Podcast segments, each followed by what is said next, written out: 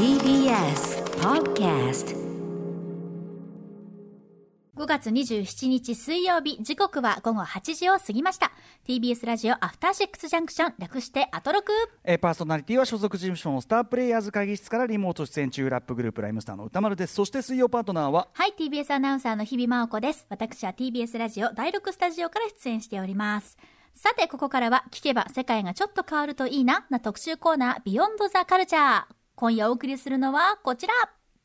恥ずかしながら帰ってまいりましたサブスク時代の音楽エンターテインメント第1.5回洋楽選曲バトルよいしょ、はいえー先々週の水曜日にお送りした企画ですねはい、そうです。早くも復活。早速帰ってまいりました。Spotify や Apple Music などなどサブスク全盛時代だからこそ楽しめる選曲エンターテインメントの企画、そう、洋楽選曲バトル。ではもう早速ですけれどもゲストをご紹介です。ジェーンスー生活は踊るの選曲担当。そして当番組のレギュラー企画月刊ミュージックコメンタリーでも毎月新譜を選曲してくれているまさに選曲マン、音楽ジャーナリストの高橋義明さんです。こんばんは、よろしくおはい願いします。よろしくね。ちょっと短いスパンでありがとうございます。いえいえ、とんでもない。ねまあプロですからねあなたはね。別にね。まあまあまあ。まあ何でも。もう余裕ですよ。もう千本千本ノックっていうかね。もうなりわい。今回余裕な当たり前なんで前回 前回選んでるから余裕なんですよ ねあの前回のちょっと持ち越しネタもありますからね。よろしくお願いします、さあということで、えーはいそもそも選曲バトルとはというあたりご紹介します。選曲バトルとは、もともと吉明さんが以前、ご自身の番組の公開イベントでやっていた企画です。で、それを我々、この番組でも先々週やってみましたところ、まあ、大変盛り上がりました。リスナーの方からもたくさん投稿いただきまして、ありがとうございます。盛り上がりすぎまして、たくさんの曲を流し、たくさんのプレゼンをご紹介したいという思いが募りに募ったところ、予定していた2つの試合のうち、一つ分しかお送りすることができず大変すみませんではい、した。失礼いたしましたね本当ね、はい。すいということで、今夜は第1.5回ということで、先々週お送りする予定だったもう一つのお題をお届けしたいと思っております。はい、前回やった試合のお題はベースラインがかっこいい、えーイントロの曲ということで、はい。まあ、音楽的アプローチっていう感じでしたよね、えー顧問の B が優勝ということでね。あでこうねあのあーからこのすごい失礼極まりないリアクションね。募集しといてさ B 優勝ですってああーいいよ、いいよ、ー絶対いいよ。やいいのが絶対あのそれは分かってるよみたいなね感じなんだけどね絶対数。うん、ということででもう一個の、えっと、試合というのは振られた友達にそっとプレゼントしたい曲というお題だったんですね。はいはいでですね、あのー私、まあ、そもそもせんその前回の時点で、これ日比さんもやった方がよくねっていうのはあったんですよね。で やっぱ日比さんも横で見ててやっぱいろいろ火がつくものはあったんじゃないですか？いや、もうちょっとね、これあの、大学、教学、洋楽時代の私が、ええふつふつと芽生え始めまして、ずずずずずっと。で、まあ女子校時代も何度も何度もですね、自分に恋愛経験がないくせに振られてしまった友達にですね、うんうん一緒にカラオケに行って二人で HY とか歌ったりしてたわけですよ。私の恋愛経験なんて何もないくせに。いいですねそんな日のことを思い出しちゃいましてやっ。ぱり友達がね振られて助けてあげるみたいな絵面はすごい日比さんに僕浮かぶわけですすごく だからその友達に振ら振られた友達にそっとプレゼントするってあなたこれやってるでしょ 現にともうまさね、にや何回もやってて、ストックはいっぱいあって、プレイリストとか作って送りつけてたみたいな人なんです。現にやっていると 選曲マン、はい、そうなんです。まあ、私のあの、洋楽偏差値は非常に低いんですけれども、当時のことを思い出して、前回の放送の後も深夜のテンションで、んこう、バーって、もう A4 の紙2枚、2、3枚わーって書いて送りつけてからすっごい恥ずかしくなっちゃって、熱のまま送りつけてスタッフに。本当うん。に中2の頃のなんか詩、ポエムみたいな感じで送っちゃったんですけど、もうこれええ。送ったからにはもう覚悟を決めてですね、ええ。多分おばあちゃんも聞いてると思うんですっごい恥ずかしいんですけど、実は。いやいいですよね。恥ずかしいんですけども、今日はもうバッチリ全力でプレゼン頑張ります。ねということでよし君ねこれ大学教学洋楽でおなじみねこの番組によくわからないですえーこの番組あの、まあ、3年やってきてですね、はいまああのはい一番のバカフレーズとして知られる大学教学洋楽なんですけどなんでここに洋楽が入るのかわかんない。だからそのやっぱ洋楽ついに洋楽時代始まるみたいな洋楽っしょみたいな謎の 大学だし教学だし洋楽師匠ってそういう感じだよ男女み。たいこんなな初めて聞いたよ。ねということで、まあ、あの日比さんね、はいでもなかなか強敵だと思いますよこれいや強敵ですよん。これプレゼン力がものを言いますからね。まあそういうことですね。うん。はい。今回ちょっと新ルールが加わってるのであなるほど。それに適用できるかというのをちょっと実は練習してもうまくいかなかったんですけども。電気ショックとかが走るんでしょうか？そこまではどうかというところ、あの、説明も兼ねて、うん。番組構成作家の古川さんと一緒にですね、吉明さんと二人で練習試合というのも行ってもらいます。はい、えあれも繋がーっ、てるのかな？構成作家古川さんね。はい。もしもし、もしもし？番組構成作家古川です。古川さんその前にその最初によし君のそのイベントの時っていうのに関わってるわけでしょ？はい、関わっておりまして、うん。えー非常にそれが楽しかったので、えーじゃあこれを今度アトロクでやろうよって私が言いまして、えー大失敗をしたということですね。大失敗いやそうまあそのタイムオーバーね尺読みの問題ですから。尺読みですね、はい。尺読みといでう初歩的なミスをしたえーとまあ、ね今日今日はですねその、まずはその練習試合。前も一回練習試合っていうのをやりましたがちょっとルールが変わってるわけですか？そうなんです。ええーっ、と、今回は新たにルールを設けまして、プレゼン時間、この時間を、制限をかけまして、およそ1人1分。1分以内でお願いいたします。えーお互いにですねプレゼンして1分間でプレゼンしてで曲を聴くと、で、えー、と皆さんですねその審査員はラジオの前のあなたです。ということで、えーアトロクの番組公式ツイッターもしくは番組公式 LINE をフォローしている方は、ばえー専用の投票フォームご案内するのでそこから投票をお願いします。これ番組公式サイトとかもいけるからいけもいけるるかな？ツイッターツイッターからながいいのかな？ツイッターとツイッターと LINE がいい2ですか？らつのところから行くって感じですかね。なるほど、えーそこで投票していただくとパーセンテージで勝者が分かるということで、そのプレゼン時間1分というね新しいだからそこであの時間切れですカンカンカンってこう止まってしまうということなんですかね。はい。うーんはいということで、えー練習試合のお題は何でしょうか？はい。テーマはこちら。アカペラコーラスで始まる曲。はい。はい。これこれあのさあのーよし君とこの間放課後ポッドキャストでね、はい。こういうネタでもできますよねっていうふうに、うんううんん。話してる時に俺ね違うんだよ。あのねアカペラっていうののねちょっとねあのー定義違いあのなんていうの解釈なんていうのあのイメージ違いがあって俺は単純にもう、あの歌始まりみたいなイメージだったんでね、ああ、はいはい。うん、そうそうそうそう。なんだけど、えっとこれ今回はアカペラコーラスっていうぐらいだからまあいわゆるテイクシックス的なっていうか、うんうんうんうん。ゴスペラーズ的なっていうかそういうことでいいんですかね？そうですね。そういう。これでテイク6選んでたらちょっと恥ずかしいですけど。あ 危ねえ、うん。危ねえ、危ね。まあまあまあまあでもそれでもねバシッと決まればいいわまあそういうだからまあのコーラスワークがバシッと決まってビートレスでその歌だけでこうコーラスだけで成り立ってるような何かで始まる曲というはい。お題ですね。はい、ユニゾンもまあギリギリまあ、ユニゾンもありということですかね結構難しいお題だと思います。ん。そうだから俺もっとねひ広かったんだよ俺が言ってるのはもっうん。とその歌,、歌始まりみたいな。だからラップとかも全然入ってくる感じだったんだけど、うんうんうんうん。そうそうそうなるほど。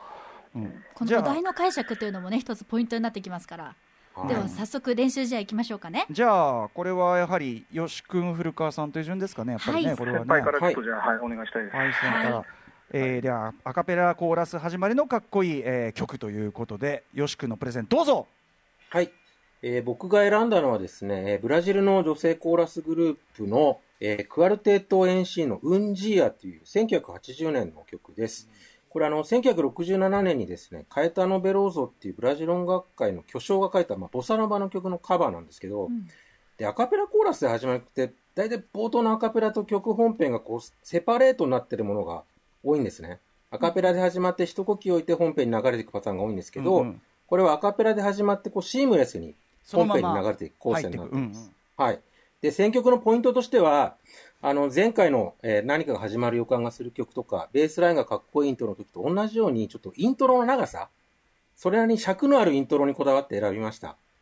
これ演奏が入ってくるぐらいまでだいたい40数秒ぐらいですかね。あとは、まあ、ブラックミュージックでアカペラコーラスの始まりの曲がよくあるから、まあ、あえて、ブラジル音楽から選んだというのもあります。これはさすがの引き出しの広さだなはいじゃあ、早速、聞いていただいてもいいですかね。はい、ちょうど1分です。えークアルテット NC で、ウンジアです。はい。ということで、正気さんの選曲聞いていただいています。なんかすごい意表をつくところからこうベースが入ってきて、そうですね。ねこれちょがっとあの、曲の全体像がこれだけだとつかみにくいかもしれないですけどね。うんうんうんまあでもここ聞けばかっこよさがわかるというか、はいんもう古川さんが頭を抱えてますよ。まあこれでもねこんなとこ出てこないもんね古川さんなこと言われてもねこれはもうしょうがない、もうこれはもう全然。何がブラジル音楽だっつうの？人の選曲にケチつけなさい。いやいや、ここからはじゃあ昔結構、書いてたじゃないですか、ね。古川光さん行ってみましょうかね。はいよろしいですか？では制限時間は1分以内です。それでは、プレゼンお願いします。えっと、歌丸さんもちょっと言いましたけど、ラップのアカペラコーラスで始まる曲っていうのを、えー頑張って探して選んでみました。えーまあ、完全にユニゾンですね。で、えっと吉崎さんがさっき40秒ぐらいで曲が始まるって言ってましたけど、これもっと長いです。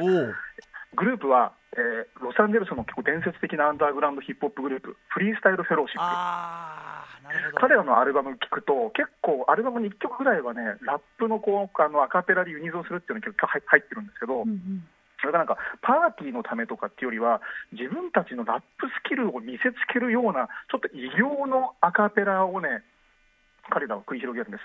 それの究極に近いようなのが、2011年のアルバムに出あの入ってる、ザ・プロミスってアルバムの中に入ってる、えー曲なんですけども、これはちょっともうゴリゴリだし、あのどっからラップが始まるのかも全然読めないっていうので、ちょっと異形の曲として聴いてほしいと思います。おお2秒残しでプレゼン、見事なプレゼンをしていただきました。では、曲振りお願いします。はい、では、えーフリースタイルフェローシップで、ガバメント・ライという曲です。どうぞ。という感じで、ここはいからソロのラップになって、最後にもう一回トラックが最後入ってくるんですけど、まあ、ここまでが大体イントロかなという感じでお聞きいたこれだきましたはあ曲始まるんだこの後に。この後本当に最後の方の1分、2分ぐらいでトラックがドンって始まります。ああこれはまあこれ切り替わったのか。あこれこれ。これこれ。ああへえこれね、僕、フリースタイルフェローシップが結構昔から好きで、うんでただアルバムでなんか変な曲が必ず入ってるなという記憶があり、へでー探していたらこの曲が出てきたので、ちょっとお聴きいただきました。まあねこういうあのラップのアカペラのユニゾンでこうとか掛け合いでやるのはまあ本当にドゥーアップの歴史にねうん非常にあるもんだから、うんまさにこれもアカペラコーラスというねふうに言ってもいいかもしれませんね。ね。ということで2曲お聴きいただきましたがアアカペラコーラスで始まる曲。このお題にふさわしいのはどちらだったかリスナーの皆さん投票お願いいたします。えっ、ともう一回曲名言っとこうか。よし君が選んだのがはクワん？クワルクアルテットアルテッのウンジアですね。そしてフリースタイルフェローシップのガバメントライズ。これが古川さんチョイスでしたでは投票は番組公式ツイッターや、えー公式の LINE からお送りした専用投票フォームからお願いします。制限時間は今からおよそ2分です。どちらが良かったのか投票をぜひお願いします。結果はお知らせの後発表です。投票スタート.時刻は8時16分。TBS ラジオアフターシックスジャンクション今夜は帰ってきたサブスク時代の音楽エンターテインメント第1.5回洋楽選曲バトルをお送りしております。お送りしておりますのは TBS アナウンサー日比真央子。そしてそのバトルの参加者はもちろんパーソナリティライムスター歌丸さんと。後ほどよろしくお願いします。そしてはい音楽ジャーナリストの高橋義明さんです。よろしくお願いします。はいということでですね、およそあと少しでもう結果が出ますけれども、ね。はい、練習試合としてバトルしていただきました吉明さん VS 番組構成作家の古川光さん、アカペラコーラスで始まる曲を選曲していただきましたこれはおが、互いいかがです？お互いがお互いの手を聞いていかがだったかも聞いておきましょうかねよし君いかがでしたか？ちょっとタイプが違いすぎるか確らあの、選びづらいですね、きっとね。タイプはでもねやっぱりこの間のベースですよ。やっぱ全然それはタイプ違うから面白いんでしょ？だってこれはうんねしょうがないじゃないですかそれは、ねえ。あなたがブラジル音楽とか選ぶからそういうことになるんじゃないですか それは。古川さんいかがですか？いやー、もうなんかラップで選びたいなと思って、ででも記憶と、やっぱり実際聞くと、楽器が入ってたりとか、確かに。うんであるある。いやこれ結構、だから、時間かかるっていうか、大変、うん。特に音楽的なやつは本当にねその引き出しの多さがね結構ものを言うところあるかもしれない。でもすごかったっすわこれ。うん。俺あんまりあんまりちゃんと認識してなかった曲だわこれ。すごいわ。さあ、結果が出ましたよ。ね。じゃじゃじゃん。では、実際にその曲を流して結果発表といたします。吉明さん VS 古川光さん。アカペラコーラスで始まる曲、このお題を制したのは、こちら。ということで勝者は、吉明さクワンダットイエーイ。NC ね2勝目、2勝目。あそうか。なるほどね。うんうんうんうんでもでもでもでも結果が出ましたけど、はい。見てください、このグラフ。うん。あ、僅差。あめちゃくちゃ僅差なんです、実は。これは。吉明さんの曲を選んだ方は52.3%古川さんの選んだガバメントライズ、これは47.7%でした。へえまあこれはかなり拮抗してるっていうか、うん。いいいい勝負じゃないですかこれ。いい勝負だ。ね、うん。ここから先はもう本当に戦争ということで。殺しじゃあ皆さん殺し合いを続けてください。うん。いやいやいやでもね。ね。あのまあ勝敗はとりあえずのもんでしかないからね、うんでもそうそう。うん。うん。めちゃめちゃ面白いじゃないナイですか。ス試合でした。いやーなかなかこうで古川さんねちょっとすみませんね。本当に。とんでもないとんでもない。うんはい。ありがとうでございます私はもうここでドローンしますんであね。、はい、ドロドーンドロっていうか、まあ、番組はねあの見守ってはいるんだけどねちょっとね。いや持っているんですけど、はい。放送上からもドローンしますんで。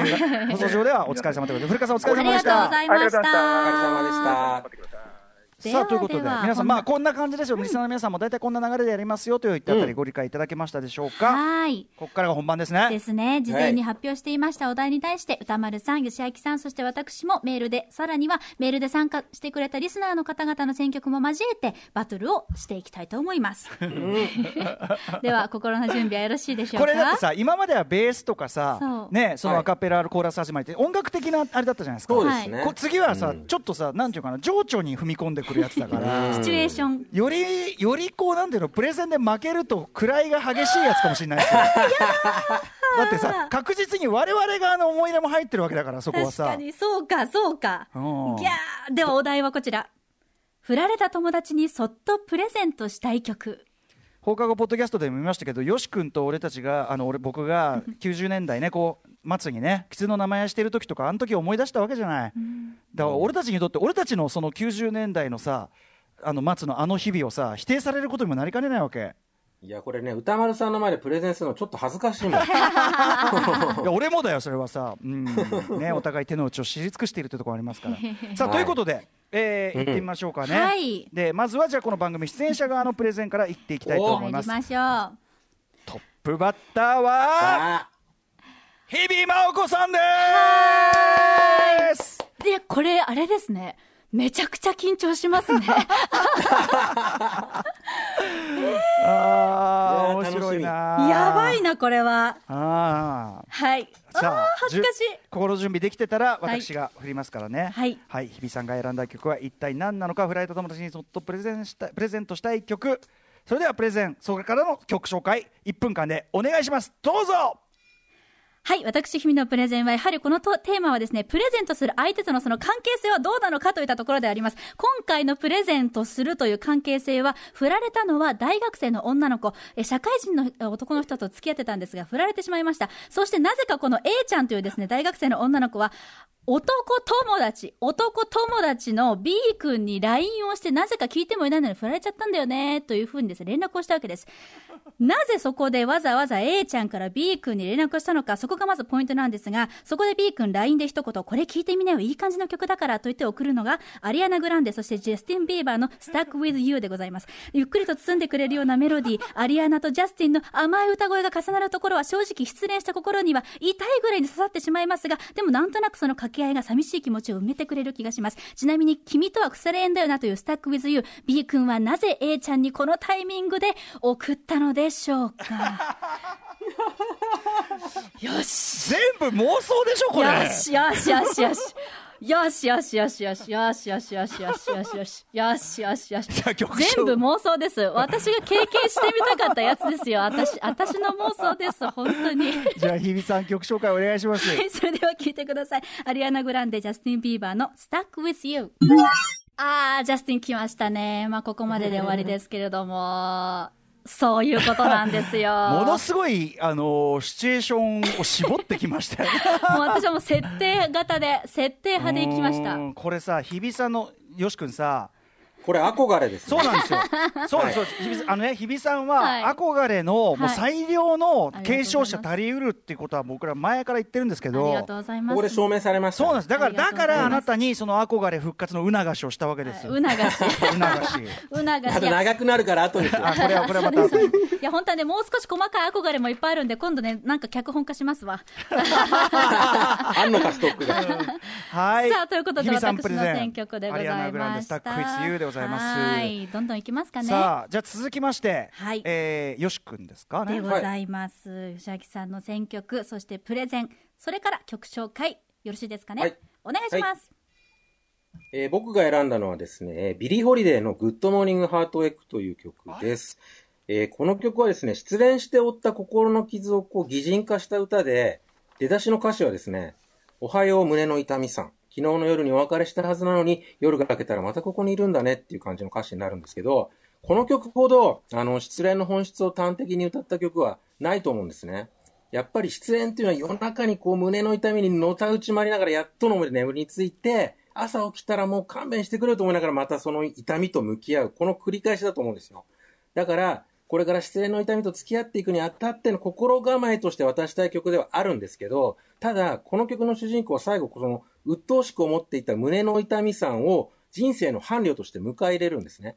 なので、失恋の痛みは痛みとして残るかもしれないけど、きっとこれもまた人生のスパイスになっていくはずという励ましも込めて、この曲をそっとプレゼントしたいと思います。はい。じゃあ聴いてください。いいかな？曲はい、お願いします。はい。聞いてください。えービリー・ホリデー、1946年の作品で、 Good Morning Heartache です。さあ、ということでお聴きいただいているのは、芳朗さん選曲のビリー・ホリデー、 Good Morning Heartacheグ。はいそれはいい曲よそれはね でちょっとやっぱ。王道の選曲ですけど、んやっぱちゃんとしたこう処方箋を施したいな。そうおねーなるうんほど。では、早速どんどん行きましょうね。はい。続いて、私ね。宇多丸さんのプレゼン、そして曲紹介、楽しみ。1分以内でお願いします。よし君が今ねあのビリー・ホリデーの「 Good Morning Heartache」という曲を紹介したけど僕一瞬あれって聞こえたと思うんですけど 私が選んだのはミキ・ハワードの「 Good Morning Heartache」えー1992年「ファム・ファタール」というアルバムの中の1曲目要するにカバーなわけですけど、えービリー・ホルデーはですねスパイク・リーマルコム X の中で、えージャズシンガービリー・ホリデーを演じて、えーそのビリー・ホリデーのカバーをいくつかレコーディングする中でこの曲も録っているわけです。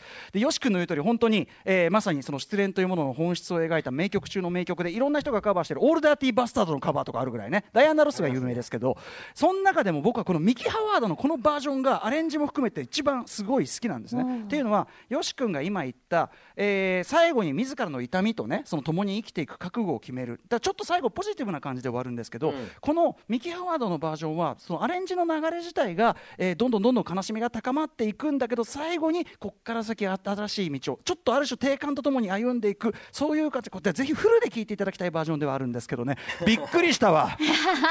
びっくりしたよ。マジか。びっくりしたよ。本当にそれではお聴きください。1992年ミキ・ハワードのカバーバージョンです「 Good Morning Heartache」この後これピアノソロあってからぐわーって盛り上がって最後ちょっとだけ明るくっていう感じなんだけど俺とにかくびっくりしたわよし君。いやー、でも、これはもう失恋ソングのまあ定番ではあるんですよね。定番だよね、そうそう、定番上定番なんだけど、まあ、よし君うんオリジナルできて、俺はそのだから、ミキ・ハワードのバージョンが特に本当に昔からすごい、これだっていうのがあって、はいははたださ、だからさっきのさ、90年代末にさ、お互い振られて傷を舐め合ってた 時期とねそれと合わせると、なんだ俺たち、なんだこれ。もう私今、ズームでお二人の顔見えてますけど、お互いがお互い発表した時の顔ばっかじゃねえの恥ずかしい。ばっかじゃねえの、俺たち。いい顔されてましたよ。まさかの同じタイトル。これね、どのバージョンにするかは悩みましたあやっぱりそうなんですね。いっぱいあるもん。ね。ううんん。へえ。なんだけど、まあもちろんよし君もこのバージョンご存知だとは思いますが、はい、それぞれのバージョンで紹介していただきました。では、リスナーの方からの選曲もいきましょうかね。では、時間が許す限り紹介してまいります。まずは、こちらの方、ラジオネーム、骨川さんからいただきました。僕がおすすめする振られた友達にそっとプレゼントしたい曲はズバリ、シカゴの If You Leave Me Now 愛ある別れです。映画、ショーン・オブ・ザ・デッドの劇中で、主人公のショーンが彼女に振られ、やけ酒をした時に、パブのジュースボックスからかかる曲なのですが、この曲のサブスク URL を振られた友達にそっと、振られても世界の終わりじゃねえんだぜ、と送ると100%男は号泣。未練がめちゃくちゃある状態から、彼女のことが好きだからこそ別れるんだとポジティブに全肯定してくれる歌詞と、全くトゲのない演奏が打たれ弱い男を優しく包み込んでくれる、振られた男にとっての100%号泣ソングです。ショーン・オブ・ザ・デッドと同じように飲んで忘れようぜとやけ酒をして、ベロベロになった友達にまたこの曲を聴かせて号泣させるような意地の悪いことをするのもおすすめです。では聞きましょう。シカゴ、If You Leave Me Now。はい。はいなるほどな。ということでいい曲、はい、シカゴの If You Leave Me Now でした。はい。まあねどうですかよし君これね。あの、映画のスリーキングスで、うん。スパイク・ジョーンズが敵陣に突っ込んでいくときに車の中で聴いてる曲です、ね。ああへえそういう使われ方もしてんだ。なるほどうん。うんうん1976年全米ナンバーワンヒットソングですね。はい。歌詞を見ても、それは、ね、今君が僕の元を去るというなら、それは僕の大部分を奪い去ってしまうこと。ああ、だからどうか行かないでっていう歌詞もあります。未練タラタラですけどね、うん さあ次行きましょう、必ず明日後悔するとか言ってる 今日口にしたことをっていう歌詞もありますけど。はい。では続いて参りましょう。はい。ラジオネーム、創造の産物さんからです。私が振られた友達にそっとプレゼントしたい曲は、ケイシー・マスグレイブスのレインボーです。どれだけ雨や風が強く打ちつけようとも頭上にはいつか必ず虹がかかるから傘を置いて空を見上げてねと。この曲のメッセージだけを聞けば陳腐な歌に聞こえるかもしれません。しかし圧倒的に綺麗なメロディーがピアノの伴奏だけのシンプルなアレンジに乗って歌われるとその素朴なメッセージがどうしようもなく体に染み,、はい、染み込んでくるのです。私も失恋ではありませんでしたが仕事のことで大きな壁にぶつかっていた時通勤の電車の混雑の中でこの曲を何度も何度も聴いて救われました。タイトルのレインボーが示す通り本来は LGBTQ コミュニティへ送られた曲だと思いますがこの曲の持つ普遍性は傷ついた人の心と体にあまねく機能すると思います。失恋直後はまるでこの世の終わりのように目の前が真っ暗になりますが大丈夫。必ず雨は上がって綺麗な虹があなたの世界を彩るからねとそっとこの曲をプレゼントしたいです。では聞きましょう。ケイシー・マスクレイブスでレインボー。はい創造の産物さんの選曲ケイシー・マスグレイブスのレインボーです。いかがですか？よし君前ね番組で紹介したんですよね。そうですね。そうですね。グラミー賞の総括の時に紹介しました。まさに想像の三部さんおっしゃる通り、まあその LGBTQ コミュニティに対するそのね、エールというかメッセージというかっていうかね、はい。贈り物的なところあると思うけど、確かにねあのー普遍的なっていうかね、うんうん。感じもありますよね。やっぱ曲いいもんね、それはめね。ちゃくちゃいい。うん。染みます、はい。では日比さんのえアリアナ・はいジャスティンとさ、はいはい。日比さんのアリアナ・ジャスティンとか、このケイシーとか、やっぱ新しい、最新の曲から選んでるっていうのもいいですよね。ああ、うん。ねそのこれもだってうん。グラミー賞で4部門受賞したばっかりの曲ですもんね、うん。ありがとうございます。ではもう一人ラストになるかな。ラジオネーム里優さんからいただきました里優さんが選んだ曲はブルーノ・マーズの Just the Way You Are です理由としては曲調なんか元気が出ますこのメールを送るにあたり歌詞を調べてみましたが失恋ソングではなく恋人にそのままの君でいてって言っている感じの曲なんですねでも失恋した女友達に送るのにも最適な曲だと思いました実は最近失恋しそうなんです。彼女からこういうところが嫌だと言われてすごくショックを受けました。私は彼女に直してほしいところなんてありません。ほんと、just the way you are なんです。このメールが読まれているとしたら、その時彼女とどうなっているのか、それはわかりませんが、振られた友達にそっとプレゼントしたい曲は、振られそうな自分がそっと聴きたい曲でもありました。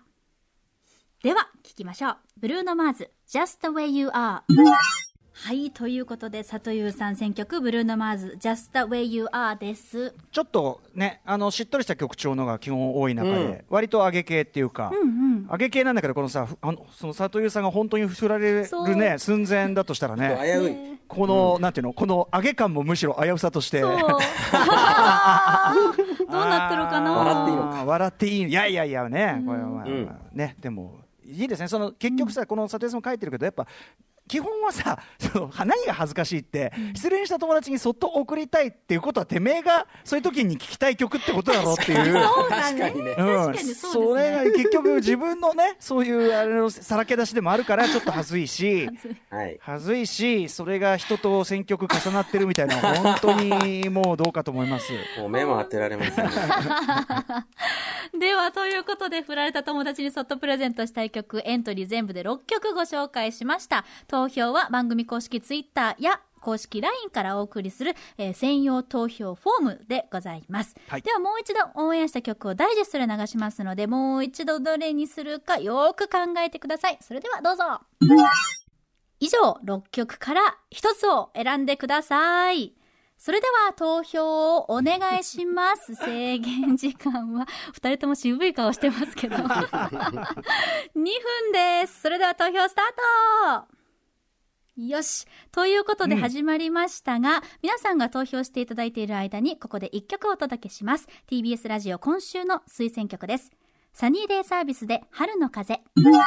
投票終了でございます。ありがとうございました。ねサニーデイサービス春の風さえもねあの振られた友達に捧げる歌みたいにね、本当、うん、聞こえてくる始末っていうねことですよね。あ、結果が出ております。うん結果が。いやまあでもこれはもうどう来てももう悔いはないですよだって。ねまあやりきりましたねそうですうんそれを、うんうんどれももちろんいい曲なの間違いないねそのシチュエーションのそのプレゼンも込みで納得だし、うんうん。もうなんていうかびっくりしちゃってもうなんでもでは、結果発表振られたと、振られた友達にそっとプレゼントしたい曲、このテーマを制したのは、この曲です。ということで、ラジオネーム創造の産物さんが選曲してくれました、ケイシー・マスグレイブスのレインボーが勝利です。はーい。はーい、どうでしょう、二し人。ねまあまあいいんじゃないですかね、やっぱりねリスナーの方のね。今今の音楽聞いてね今まさにそのね今まさに振られてる野郎がいるということですからね これはね。ね今まさに処方を必要としてる人がいるということですからこれはね、うん。これちょっとパーセンテージ見てみます？はいえっとねお願いし、ます。レインボーは28.9%で、時点2位22.9%。ありがとうございます。日比真央子です。スタわックウィズユーでした。では、お二人の選曲どうだったのか。いいよも12.5% だった。吉明さんの方でした。そして、10%歌丸さん。ううん2.5%違い。いやまあねまあ、両方足してもいいけどね。あ、そうですね。いやいやそれはさ22.5%まあ聞いてみてっていう感じですよね、うん。こん。な結果になりました。どうでしょうかまあまあまあでもなん。かくやっぱ失恋はすごくなん。ていうの結局その人のね、うん。何かに寄せる以外に方法ないから、うん。ね。ねっていうのをすごい感じましたね、うん。なるほどなうん。みたいな、うん、感じもあるでもあん。まり恥ずかしくならないように普遍的な曲を選ん。だつもりだったん。ですけど、ここんな恥ずかしいことになると思わなかったですね。びっくりしましたよ。でも本当に知らなかったから、マジで。いやいやいやいや。うん。俺はでもこれに関しては Good Morning Heartache はもう一択でしたからね、あ、本当に、うん、もうやっぱこれ以外はないだろうっていう感じですね。まあ、ね、スタンダードですからね。だしそのやっぱその、うん。さっきよし君が言ってたように本当にあの、うん。あの恋愛からのあの失恋っていうかあらゆる傷ついたことからの立ち直りのプロセスそのものっていうかさ、この痛みそのものが急に消えたりはしないんだけど、うん。いやそれこそコロナと言い換えてもいいかもしれませんよ。明日からこれと付き合っていくんだっていうさうん。世の中に起こるネガティブなこと全体に対する僕はもう要するに生きる教訓でもあるんで、んそのなんか辛いことがあった時はその Good Morning 一緒にこう暮らしていくつもりでやるん。だっていうね、うんなのでまあプレゼン先でよかったですよ。いやだからいやでも先で よし君先だったからあの曲そのもの内容についての説明が省けたんでそれはあ、良そうか、かったですけどそうか。なるほど。ねプレゼン順っていうのもちょっと大事なんですね、これね。ことれいうことで、あの、リモート飲み会にめちゃくちゃ向いてるというね、これもしかしたら企画として。まあねあのうんねズームで直で曲ちょっと流せないけどなんかまあなんかやり方考えればいいかもしれない。YouTube とかでもね。はいは、はいいはい。ということで、ぜひとも第2回も。真央子はいかがでした？真央子は 真央子は。いや、もう私は1分間喋り切って出し切ったんです。すいません。あといい曲ずっと聴いてたみたいな感じだったんで。そう日比さんに関してはやっぱり突出したそのなんていうんですか妄想量だってあれさっきのねええまくし立てたのが1から10まで作り話なんですよだってあ、全部ないですよ。これ完全に師匠ねよしよし君ねその憧れ師匠の、これだってもうなんていうの？アナキン・スカイウォーカーとかさそういうレ レイとかそういうレベルですよ。つまりものすごいフォースを持つ。何の訓練も受けてないのに。これ僕も似たようなことやってましたからね、妄想をし一石披露した後曲かけるっていうのやってましたね。